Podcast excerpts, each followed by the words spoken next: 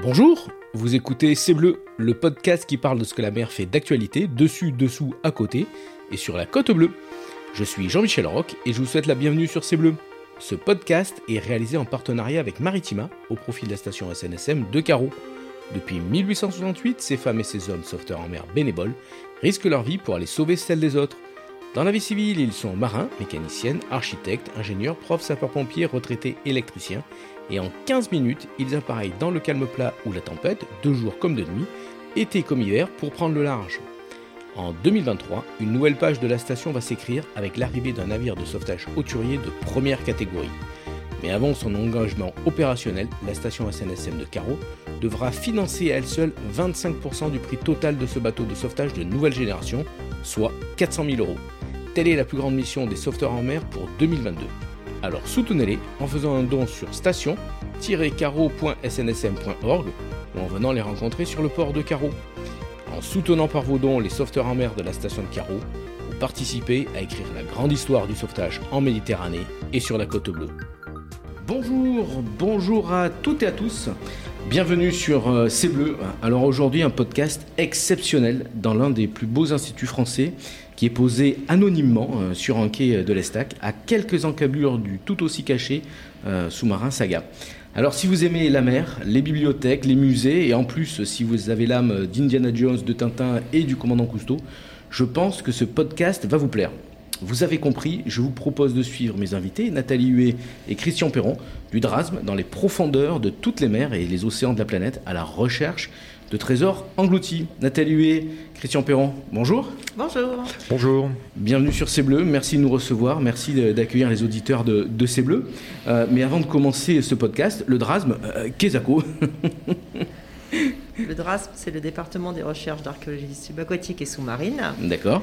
Donc, qui est basé à l'Estac et qui a en charge de valoriser tout ce qui est bien culturel maritime, donc tout ce qui peut être trouvé sur la mer et dans le domaine public maritime. Et vous dépendez du ministère de la Culture On dépend du ministère de la Culture, on est un service à compétence nationale. Alors, je, je le disais, euh, c'est euh, le, le- un des plus beaux instituts euh, français ou du monde, hein, on peut dire ça comme ça. Tout à fait, puisque c'est le premier service d'archéologie sous-marine qui a été créé au monde en 1966 et qui continue à être un des plus gros services euh, avec 37 personnes et qui rayonne sur l'ensemble des, des mers puisque euh, on va à la recherche de toutes les épaves françaises et on va même aider des États étrangers, euh, notamment en Asie, sur la, mise en place d'archéologie sous-marine dans ces pays. Alors, avant de continuer, on va vous, présenter, enfin, vous, allez vous présenter. Honneur aux dames, Nathalie.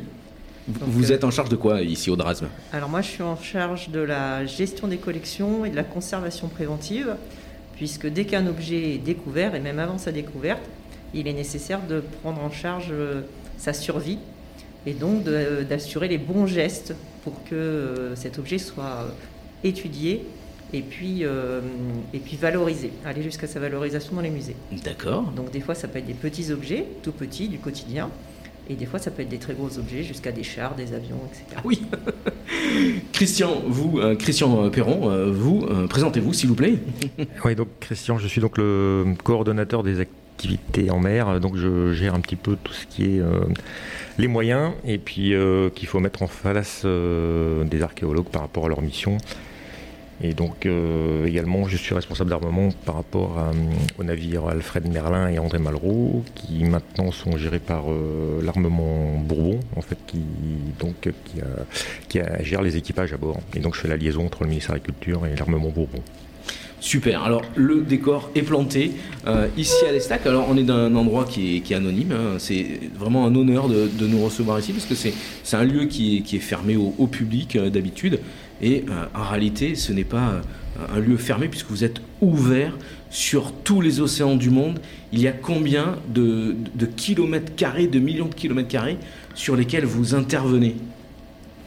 Donc actuellement, euh, nous avons un navire en Atlantique, donc c'est l'André Malraux, D'accord et donc l'Alfred Merlin qui termine sa campagne d'essai opérationnelle, on va dire, euh, en Méditerranée actuellement. et, et avec ces, ces deux navires, vous êtes sur 11 millions de kilomètres carrés, c'est ça? Autrement, on a oui, quelques petits, quelques petits navires qui peuvent être déployés au TAF par exemple. Il y a eu une mission il y a quelques années, et puis Saint-Pierre-et-Miquelon également. Les, TAF, c'est les territoires austral, austral donc française. Voilà, donc ça aussi c'est important parce qu'il y a aussi de l'archéologie sous-marine. Tout à bas. Et puisque la Méditerranée regorge d'épaves à toutes les, à toutes les profondeurs, c'est enfin vous en avez encore pour des milliers d'années à tout inventorier, à tout découvrir. Tout à fait, pour tout inventorier, on en a pour des milliers d'années.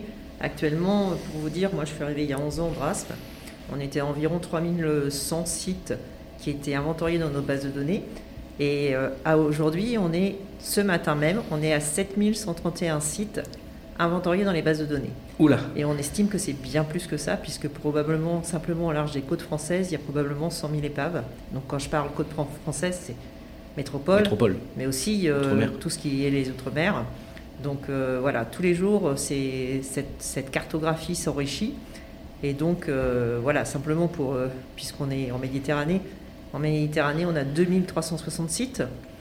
Et sur le simplement Martigues, hein, puisque On va parler, voilà. On va parler après plus en détail la Côte Bleue. Allez-y, faites-nous rêver. Donc sur Martigues, simplement, il y a 114 sites qui sont répertoriés actuellement dans nos bases de données. C'est énorme. Donc c'est assez énorme, rien que pour Martigues. Et on s'aperçoit que la, Côte Bleue était un peu le, le, carrefour, hein, le, le rond-point euh, pour euh, l'histoire, pour les Romains qui empruntaient le Rhône et qui remontaient jusqu'à Lyon et, plus loin, et pour les Grecs qui passaient devant un peu avant euh, et qui allaient sur Agde ou sur l'Espagne. Voilà, on est vraiment un carrefour archéologique des plus importants.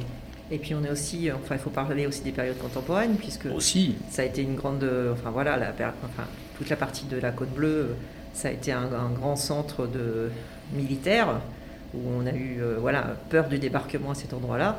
Et il y a aussi euh, beaucoup de vestiges à terre, militaires.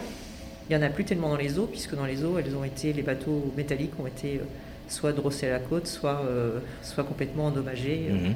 et, ou, ferraillés. Donc on n'a plus pratiquement plus de vestiges qui ressortent dans la zone de carreau. Sauf si de temps en temps il y a une munition un peu grosse qui. C'est ça, par exemple, ce qui a été le cas il n'y a pas longtemps. Il n'y a pas longtemps, exactement. Tout à fait. Et euh, nous, à la SNSM, on, ben, on, était là un peu pour, pour surveiller aussi avec les, les, les collègues de la marine, euh, gendarmerie, etc.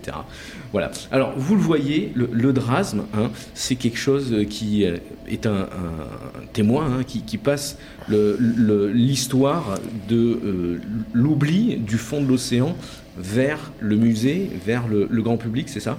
Tout à fait. On est une chaîne, euh, ce qu'on appelle euh, la chaîne, une chaîne continue qui doit être mise en place.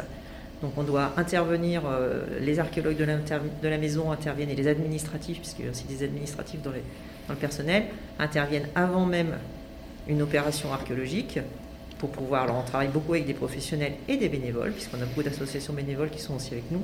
C'est environ entre 100 et 150 opérations par an qui sont menées. Donc c'est pas forcément que des fouilles, hein, c'est aussi de la prospection, etc. Et euh, on va, avant même que l'opération soit demandée auprès du DRASP, on va commencer à construire cette opération avec les bénévoles pour pouvoir savoir ce qu'ils veulent faire, est-ce qu'ils ont les moyens de le faire, est-ce qu'ils ont les compétences pour le faire, est-ce que c'est un intérêt scientifique de le faire, est-ce que, c'est en danger ou pas, est-ce que le site est en danger ou pas. Et puis après, on va suivre cette opération, on va donner des autorisations euh, puisqu'il y a une législation très spécifique sur laquelle on reviendra. Euh, on va donner ces autorisations pour faire euh, l'opération archéologique. On va suivre ce qui va se passer pendant l'opération archéologique. Et puis après, on demandera un compte-rendu de cette opération archéologique. Et s'il y a des objets qui ont été trouvés, il y aura une suite logique de conserver ces objets qui sont très fragiles et de pouvoir les amener jusqu'à leur étude ou leur valorisation dans un musée. On ne fait pas un trou n'importe où. là, je parle de l'archéologie terrestre. Hein. On ne fait pas un trou n'importe où comme ça. C'est vraiment euh, très encadré, très, très spécifique. Il faut faire des études, on, va en discuter tout ça. Mais en mer, comment ça se, comment ça se passe? Je me retourne vers Christian.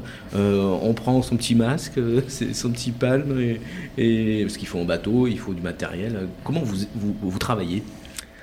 Non, donc en général, on a une position en fait qui est donnée par soit plongeur qui a vu quelque chose intéressant sur le fond, et euh, donc dans ce cas, on déploie un petit peu de moyens, donc euh, beaucoup de détection effectivement avec le navire. C'est-à-dire que donc les, navires sont tous équipés d'un sondeur multifaisceau. Donc le sondeur, il est collés sous la coque.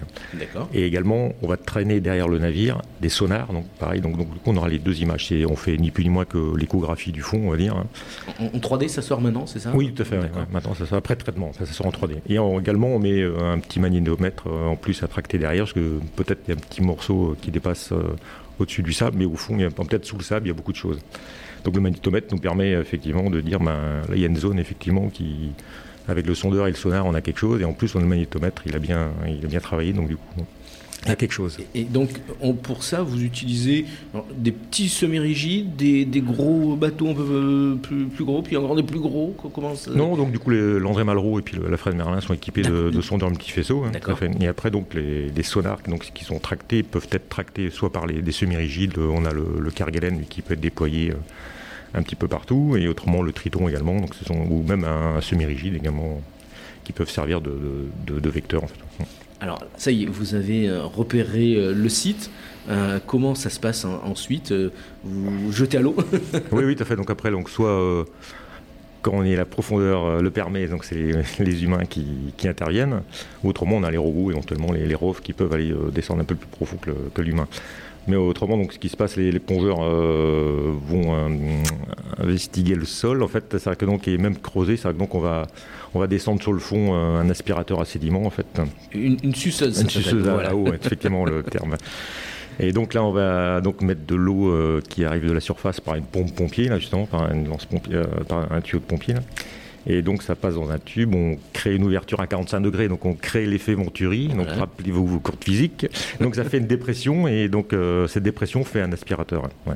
Et donc on va déblayer en fait le site, euh, le sable va être déplacé. Petit à petit, avec la main, de- devant la suceuse. Voilà, devant la suceuse, pour, tout à fait. pour les gens qui ont déjà vu des, Ouais. des reportages, avec la main, il faut lever délicatement les, les alluvions, la suceuse aspire, et puis quand on, on trouve une pièce, petite, grosse, comment ça se passe? On la met de côté, On la met de côté, on, ouais, prend on photo Dans un petit sac, euh, on- parce que donc il faut remonter après cet objet, Ah bah oui. euh, faut pas le perdre. On, est au fond de l'eau là. Faut Ouais, pas ouais, oublier qu'on n'est pas euh, à terre, on est au fond de l'eau. Voilà, il y a du courant, euh, la visibilité quelquefois n'est pas très, très très très nette. Donc du coup effectivement, le, dès que l'objet est récupéré, on le met dans un, dans un petit sac en plastique, on le garde affectueusement, on va dire, dans, dans sa poche de, de brassière. On continue à travailler, puis donc à- après, une fois que L'autre équipe euh, va, va descendre, euh, donc la, la première équipe est sur le pont, et puis hop, euh, avec les équipes de Nathalie et les archéologues, on regarde ce que c'est, et puis hop, il y a la préservation de l'objet. Alors voilà, vous- avez découvert le, le site, vous avez levé les alluvions, vous avez retiré les, les, les outils, enfin les, éléments, enfin, ouais, enfin, les éléments archéologiques. Ah oui. Donc là, vous avez une vision d'ensemble de- du, du site. Ouais. Ça vous permet de, de comprendre ce qui s'est passé, si c'est une épave qui a coulé, si euh, après comment ça se passe? Vous imaginez la vie de, ces euh, alors on parlait tout à l'heure des, épaves euh, plus modernes hein, pour le, débarquement, mais comment vous, imaginez la scène? Vous essayez de faire une mise en scène dans votre tête et après pour la rendre dans un musée, comment ça se passe? Oui, alors suivant les périodes, les, les thématiques sont toujours un peu, les façons de faire sont toujours un peu les mêmes, puisqu'on va, ce qui va nous intéresser avant tout, ça va être euh, la- éventuellement la technicité qui est mise en œuvre sur certains objets, mais c'est aussi la vie des marins, bien sûr, et puis euh, surtout, on va parler des épaves antiques. Bah, d'où venait, d'où venait-elle Où allait-elle Quel est le commerce qu'elles alimentaient? Sur les épaves antiques, on a souvent des épaves avec des amphores, donc ils peuvent transporter différentes denrées, du vin, euh, de, la sauce de, poi- de la sauce de poisson. Mhm. On a aussi des épaves qui transportent des lingots de fer, par exemple, au Sainte-Marie. On a des épaves qui transportent des lingots de verre, donc qui viennent alimenter les artisans. Et tout ça, on va essayer de comprendre euh, ce qu'ils transportaient, mais aussi la vie des marins à bord. Donc, euh, des choses qui sont très importantes, c'est de repérer où sont la cuisine, où est-ce que est-ce qu'il y a des, des éléments qui appartiennent vraiment aux marins, et est-ce qu'il y a de l'outillage à bord pour faire de la charpenterie, pour faire des réparations, etc. Donc, on va faire une cartographie quand on fait des fouilles. On va faire une cartographie du navire pour euh, en connaître exactement la répartition. C'est passionnant parce que vous faites revivre euh, un drame, puisque un bateau qui, qui- qui coule au fond de l'eau, c'est un drame hein, humain. Nous, on est bien placé à la SNSM pour, pour le savoir. Et, et donc, vous faites revivre par l'intermédiaire de, de tous les, le- le- les, les matières ar- archéologiques que vous remontez, vous faites revivre un peu ces gens, ces, ces bateaux. Oui, c'est c'est ça qui est exactement, mouvant, hein. c'est exactement ça, effectivement. Euh, hier, on parlait du Liban, donc il y a un bateau qui a coulé au large de Marseille euh, en, 1903. Et j'ai été interviewée aussi, et ah. la personne m'a demandé, mais du coup, en préservant cette épave, vous, allez, vous devez faire plaisir au capitaine, puisque le Liban a coulé dans des conditions dramatiques à cause d'une erreur de navigation, avec beaucoup de morts à bord. Et donc, il dit, bah, le capitaine doit être heureux de là où il est, de voir que ce bateau va être préservé encore plus longtemps sous les flots, même s'il y a eu cette histoire dramatique derrière. Mhm. Oula, ça, oui, ça rappelle des, mauvais souvenirs euh, pour nous à, la SNSM. Bon, on va, alors on va changer de sujet. Donc là, vous avez euh, sorti tout le matériel et puis ensuite il faut arriver en laboratoire.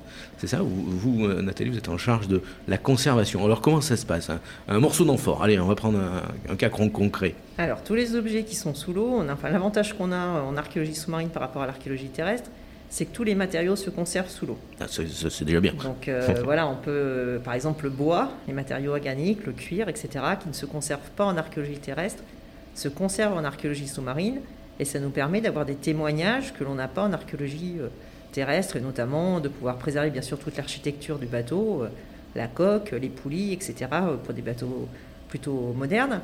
Mais ça nous permet aussi de trouver pour des périodes plus anciennes des bols, des assiettes, des cuillères, etc des petits objets en bois qu'on ne trouve pas d'habitude en terrestre.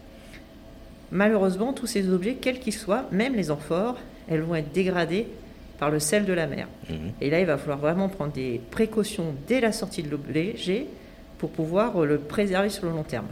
Par exemple, la céramique, il va falloir la dessaler. Il va falloir enlever le sel.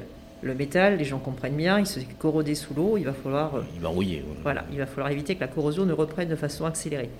Et puis pour le bois, ça va vraiment être, toutes les matières organiques, ça va vraiment être important de les conserver euh, sans les sécher, de les mettre en eau, qui restent en milieu humide, dans le même milieu, euh, alors on peut mettre en eau de ville, mais qui restent dans le même milieu pour ne pas sécher, sinon ils vont s'effondrer et qu'on va perdre complètement la structure de l'objet. Mhm. Et si on ne prend pas les bonnes précautions dès la sortie des objets, on peut perdre des objets dans les heures qui suivent dans les semaines ou même dans les années qui et, et qui ont une valeur archéologique très importante. Ben, qui ont une valeur d'étude, une ah valeur archéologique pour comprendre. Euh, là, on travaille beaucoup avec des étudiants qui recherchent du matériel qui a été sorti il y a 50 ans.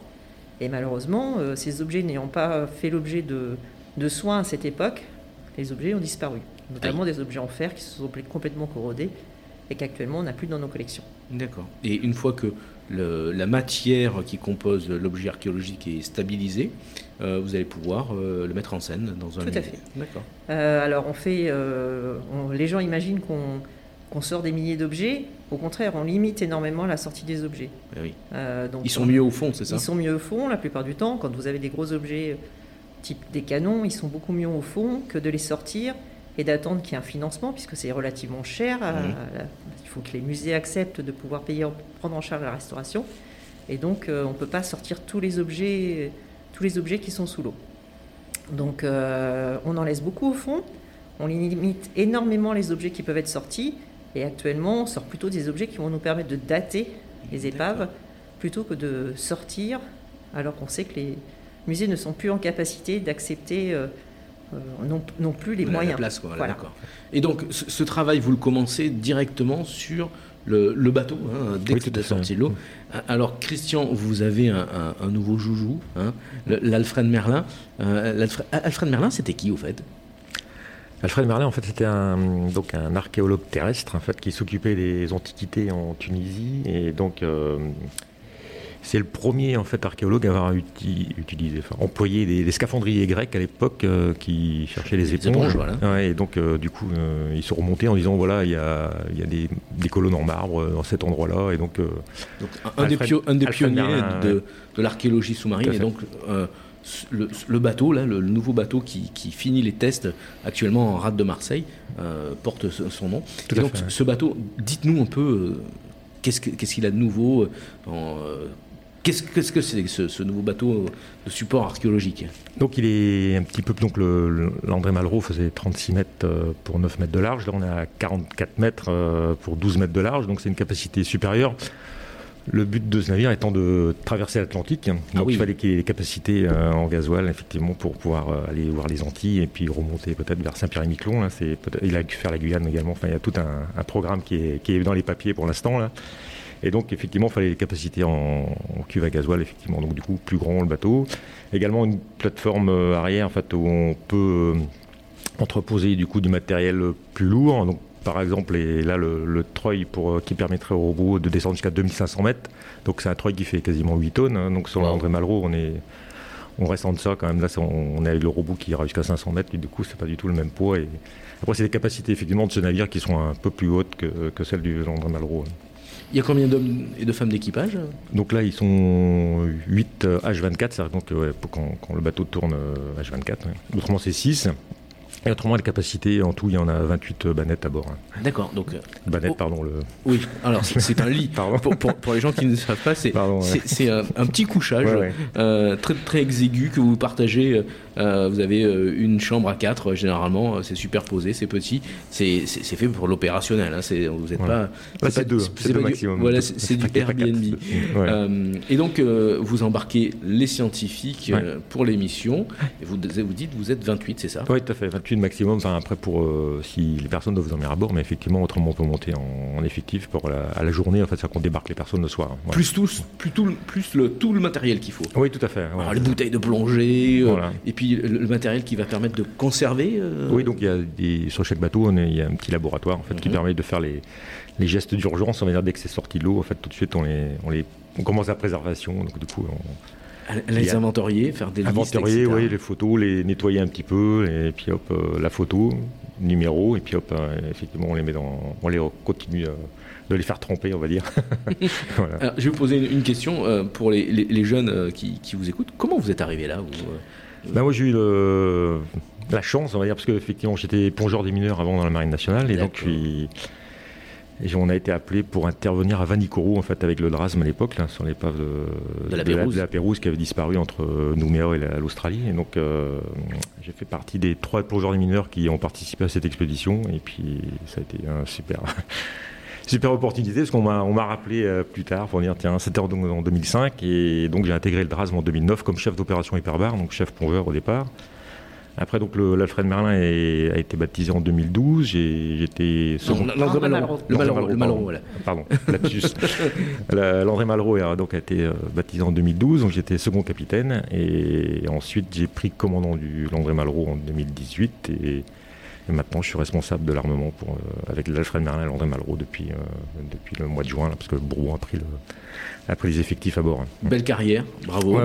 et, vous, euh, Nathalie, euh, quel est votre cursus pour arriver euh, comme conservateur, conservatrice pardon? C'est votre titre exact. Hein? Tout à fait.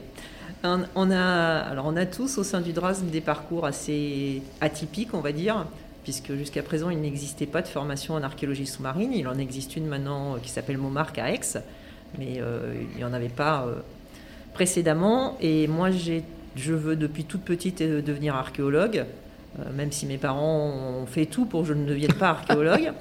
Donc j'ai plutôt suivi des, un parcours de physique-chimie. D'accord. En me spécialisant euh, dans, enfin, en spécialisant dans la céramique industrielle. Et puis j'avais toujours cette idée de, vouloir devenir archéologue. J'ai fait beaucoup de chantiers de fouilles. J'ai commencé les chantiers de fouilles en terrestre à partir de 12 ans. Ah oui, et, tôt. et donc j'ai un peu vadrouillé partout sur ces chantiers de fouilles. Euh, j'ai ensuite continué euh, pendant mes études à, essayer de trouver des sujets de stage correspondant à de l'archéologie. Et j'ai eu l'opportunité euh, à Dijon de pouvoir, en même temps que je travaillais, de pouvoir suivre un cursus, un DESS en archéosciences, ça s'appelait. Donc c'est plutôt les sciences appliquées à l'archéologie.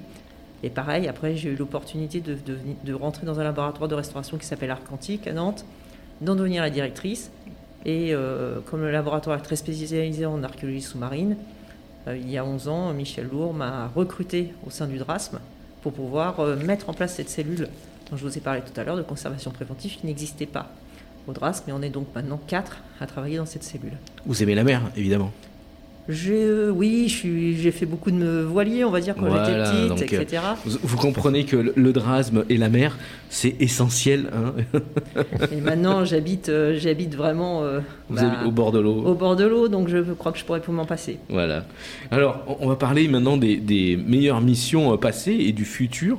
on a commencé un peu à, déflorer l'histoire, mais les, meilleures missions, ça a été quoi? Vanicoro, vous disiez Christian. je, dirais, adieu Vanicoro. Hein Il y a le naufrage de la Lune aussi. Je vous donner des petits titres comme ça.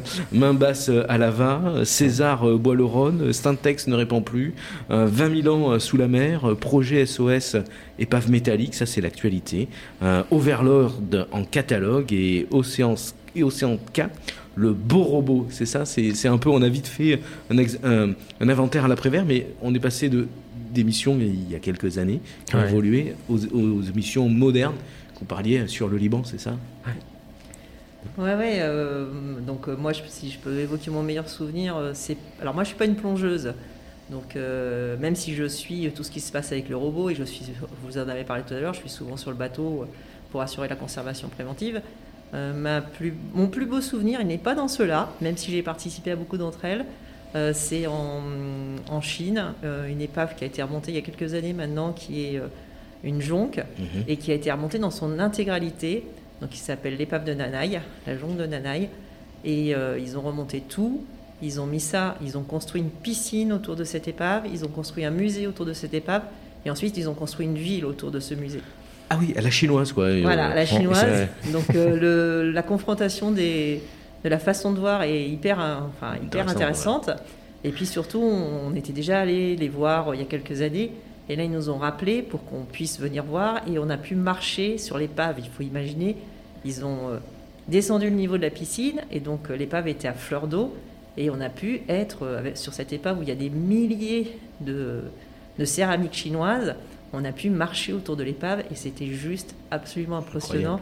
Je crois que c'est le plus beau. Euh, c'est la fois où ça m'a vraiment impressionné. Et c'est où ce petit coin en Chine euh? Alors c'est euh, un peu perdu. Enfin, on va pas dire que c'est perdu, ah. c'est puisque maintenant c'est une métropole. Enfin c'est une, une île. C'est une petite ville d'un million d'habitants. C'est une, une, petite île de plusieurs d'un million ou quelques d'habitants, mais c'est au sud de la Chine, c'est à côté de Canton. Henan, non? Pardon? Henan? Oui, il n'y a pas de. Voilà. C'est ah voilà. J'ai trouvé. et, vous, Christian, dans toutes ces, ces missions. Alors, Vanicoro, pour les gens qui ne le savent pas, c'est euh, la Pérouse qui, qui, se perd dans les îles euh, Salomon, hein, entre la Papouasie-Nouvelle-Guinée, euh, l'Australie, la Nouvelle-Calédonie, c'est un peu vers là. le naufrage de la Lune, c'est un un bateau construit sous Louis XIII et qui faisait la fierté de Louis XIV ensuite et qui a coulé devant Toulon, euh, il, s'est complètement disloqué. Un main basse à lava, alors là on est un peu dans le milieu corse avec euh, des pièces d'or, de l'or et puis euh, c'est encore l'actualité ces quelques jours euh, le, une, remise. une remise de pièces. Les, les, Américains ont remis une pièce. C'est un, un, trésor archéologique fantastique, euh, romain. Euh, César Bois-le-Rhône, ah bah, tout le monde le sait. Et maintenant, il y a un musée à, à Arles, c'est le fameux buste de, César. On pense que c'est César. Syntex ne répond plus, évidemment, tout le monde le sait. L'auteur du Petit Prince, Saint-Exupéry, a disparu devant Marseille, enfin devant les calanques de, de Marseille, et le Drasme est intervenu pour euh, pour euh, euh, affirmer que c'était bien Saint-Exupéry avec son, son Lightning P38. Et, maintenant, on arrive sur les nouveaux projets.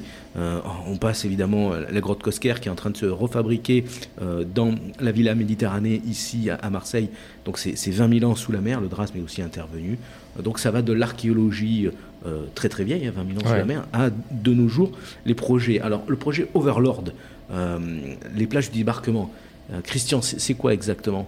Donc euh, l'inventaire complet en fait a, été fait il y a maintenant deux ans là, donc euh, de toutes les, épaves euh, présentes sur les devant les plages du débarquement en fait. Mm. Ça n'avait jamais été fait donc du coup il y a eu le maintenant on a le catalogue exhaustif. il y a un sacré boulot là. De tout, ouais, tout à là fait. on recoupe les infos avec les historiens spécialisés dans la Seconde Guerre mm. mondiale etc. Et donc du coup c'était effectivement de savoir déjà des sur les maintenant c'est beaucoup des carcasses on va dire savoir mm. où est l'avant de l'arrière déjà donc on a eu tout une, un travail avec la détection aussi sur le avec les navires qui passaient au-dessus l'André Malraux pour la détection, pour savoir euh, quelle, était, quelle était l'épave, dans quel sens elle était, enfin tout un vraiment un gros gros boulot là qui a été fait.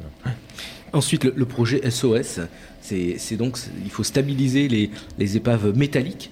Euh, de, elles sont en train de se faire manger par la rouille, c'est ça? Voilà, donc euh, les épaves métalliques auxquelles on ne s'est pas beaucoup intéressé jusqu'à présent, toutes ces épaves contemporaines, et mhm. notamment toutes les épaves de la Première et Seconde Guerre mondiale qui sont quand même très importantes au large de nos côtes.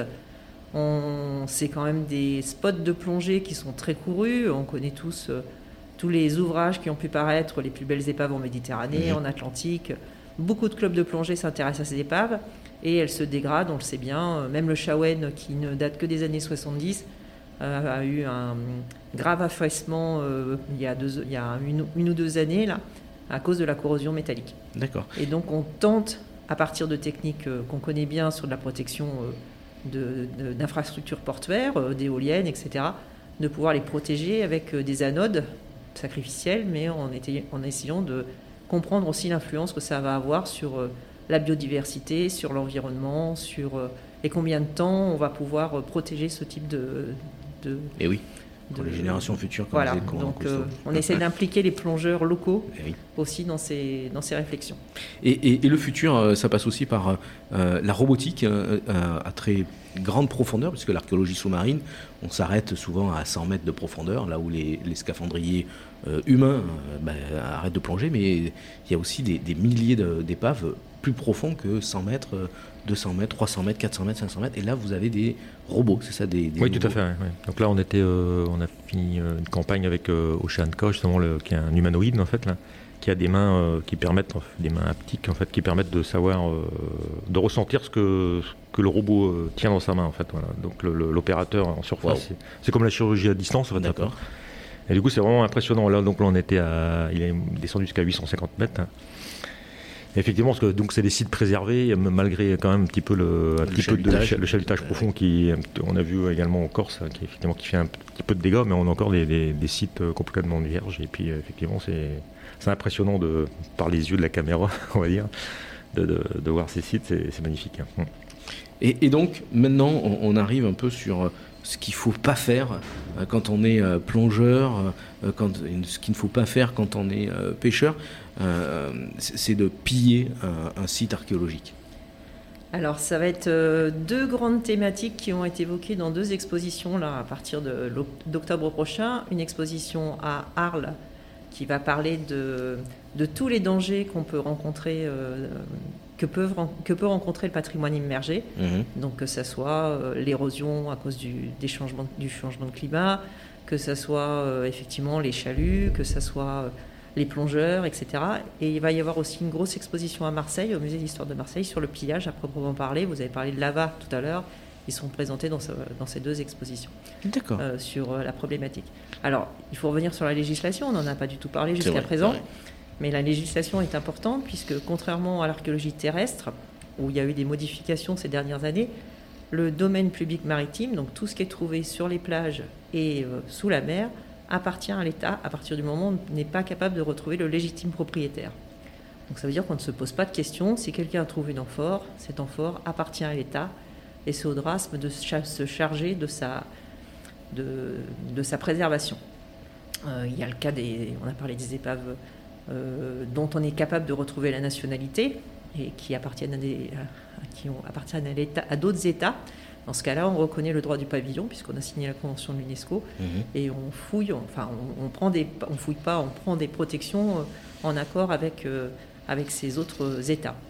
en revanche, pour le plongeur lambda, à partir du moment où il découvre quelque chose et que ça paraît être quelque chose de nouveau, que ce soit un objet ou un site, même les promeneurs euh, sur euh, ce qu'on appelle l'estran, donc sur la plage, ils sont censés le déclarer dans les 48 heures aux autorités maritimes. Et à partir de ce moment-là, nous on reçoit la déclaration. On est capable de regarder dans notre base de données si ces sites sont déjà connus ou pas connus. Et s'ils ne sont pas connus, on va aller faire les expertises. Donc toute personne qui a chez elle des objets qui viennent d'archéologie sous-marine n'est normalement pas tenue de les détenir, de les détenir puisque c'est propriété de l'État. D'accord. Donc ces derniers temps, on a eu beaucoup, euh, je ne vous cache pas, euh, dans les années 50, 60, quand la plongée s'est démocratisée, il y a eu énormément de personnes qui ont ramassé, hein, surtout dans les, dans les, alentours de Marseille.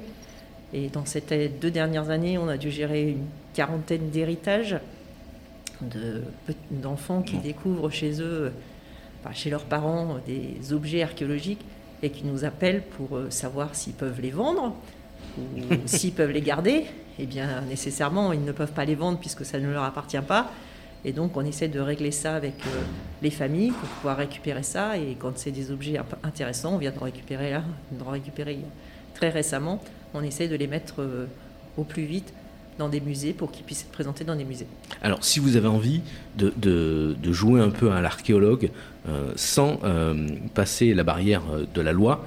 La Grèce a dernièrement euh, lancer des programmes de plongée sous-marine sur des sites archéologiques qui sont bien référencés euh, et vous êtes encadré par des guides. Si vous n'avez pas envie d'aller en Grèce, euh, juste devant la côte bleue, à Niolon, Niolon a, repositionné, c'est vous qui avez repositionné il y a quelques années, des amphores, des vrais, hein, pas des répliques, et vous pouvez partir pas le masque tuba, vous pouvez aller aussi à l'UCPA, et vous allez voir in situ des amphores au fond de l'eau et qu'est-ce que ça fait de, rencontrer euh, des amphores. Mais vous continuez toujours, pour revenir sur la côte bleue, des fouilles archéologiques, puisqu'on vous a vu l'été dernier avec le triton à, carreaux, c'est ça?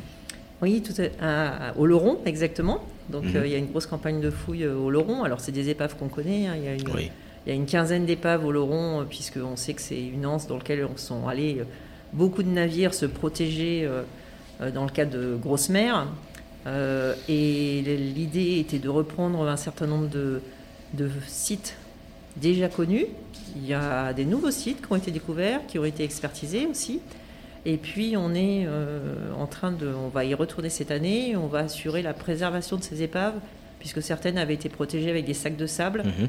Euh, malheureusement, avec les mouvements, oui, le vent, la tempête. les tempêtes, les sacs de sable ont bougé et on est en train de réfléchir à cette préservation in situ pour bien sûr que ça puisse bénéficier à d'autres recherches. Ça peut être des nouvelles technologies qui vont nous permettre de mieux dater, de mieux connaître les assemblages, etc. Et ça va être une campagne qui va démarrer en mai et auquel on essaie d'associer euh, des... Donc c'est un chantier école, il y a des étudiants qui mhm. viennent sur cette formation, on essaie d'associer des bénévoles qui en ont les compétences, et puis aussi euh, la population locale qui est notre meilleur garant euh, de sentinelle pour pouvoir éviter des pillages ou des ou des remontées, euh, de, enfin des découvertes euh, intempestives. intempestives. Alors, on, le voit, euh, l'archéologie sous-marine, ce n'est pas une nature morte, c'est quelque chose qui évolue et qui va évoluer, bien entendu, avec les nouvelles technologies. ça ouvre de nouvelles découvertes. Alors, euh, si vous avez envie de, travailler au Drasme, si vous avez envie de faire des études, je vais vous donner quelques petites pistes. Hein. Euh, il y a peut-être, vous, avez une école à me, conseiller, Nathalie ou, Christian? Moi, j'avais repéré euh, l'INRAP, évidemment, et l'école du Louvre. Oui, effectivement. Et puis, je citerai aussi la formation Montmarc, donc qui a lieu à à Aix. Ah bah oui, j'ai oublié, ils sont à côté. Euh, avec les, les, masters, donc, euh, où on forme à la fois des archéologues français et des archéologues étrangers, puisque c'est un mixte, euh, c'est 8-10 étudiants qui sont, qui sont mixés et à qui, et à qui on, pour certains, on apprend l'archéologie ou on approfondit l'archéologie. Pour d'autres, ils ne sont pas forcément plongeurs de très haut niveau, donc ils complètent leur formation en plongeur et puis ils participent à ces chantiers écoles sur différentes façades. Euh, la Corse, euh, cette année c'est le Rond, avant c'était au golfe de Fos. Donc voilà, le, on a des métiers très différents, mais en tout cas pour être archéologue plongeur, euh, le Montmarc est une des formations qui peut être mise en avant. Qu'on conseille. Et puis après, bah, il y a les formations classiques avec la possibilité de faire de, la plongée, mais vous avez vu, on a, pas, on a d'autres métiers au sein du DRASP. Il y a ah des marins, il y a des administratifs, il y a des gens qui s'occupent de la communication, des archives, etc. Donc il y a ah, possibilité de suivre euh, plusieurs cursus. C'est toujours intéressant de voir de l'intérieur comment des femmes et des hommes passionnés pratiquent euh, ben, leur métier et prennent soin de l'histoire avec un, un grand H. Christian, Nathalie, je vous remercie vraiment pour ces. On a dépassé le temps, hein, on a, trop parlé. Merci encore euh, de nous avoir accueillis ici dans les locaux du DRASM. si, vous avez envie, si vous avez envie bah, de, rencontrer le, DRASM, c'est bah, en réalité c'est dans toutes les vitrines des musées archéologiques. N'oubliez pas d'aller soutenir avec Maritima TV et Radio Maritima les sauveteurs en mer avec vos dons et vos achats sur la boutique de la SNSM ou à venir nous rencontrer à Carreau sur le port tous les samedis matins. On est à côté du marché aux poissons. Euh, il y a le site pour les dons, hein, c'est station-carreau.snsm.org. Si vous nous avez suivi jusque-là, ben merci à vous. Euh, n'hésitez pas à nous faire part de votre retour, de vos impressions. Hein. Il y a un mail qui est à disposition, snsm.caro.gmail.com. Euh, ben écoutez, euh, si vous avez aussi d'autres idées de, sujets, on, est preneur à la SNSM. On se retrouve dans 15 jours pour un nouveau podcast de C'est Bleu avec un nouvel invité. Nathalie, Christian, merci beaucoup. Merci. Merci. Bon vent et, bonne mer. Merci beaucoup. Merci. Au revoir. Au revoir.